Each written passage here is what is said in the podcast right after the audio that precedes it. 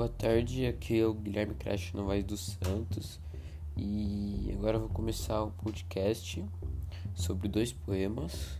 O primeiro poema é Dom Sebastião, rei de Portugal, que fala sobre que ele queria prosperidade, grandeza, ele queria crescer na vida e que muitos chamavam ele de maluco, de louco, de e ele era muito criticado porque ele ligava muito para a vida pessoal dele, sim na prosperidade. E para ele, um homem sem loucura não é um homem. Então, se você não buscar prosperidade, se você não buscar crescer na vida, você não é um homem.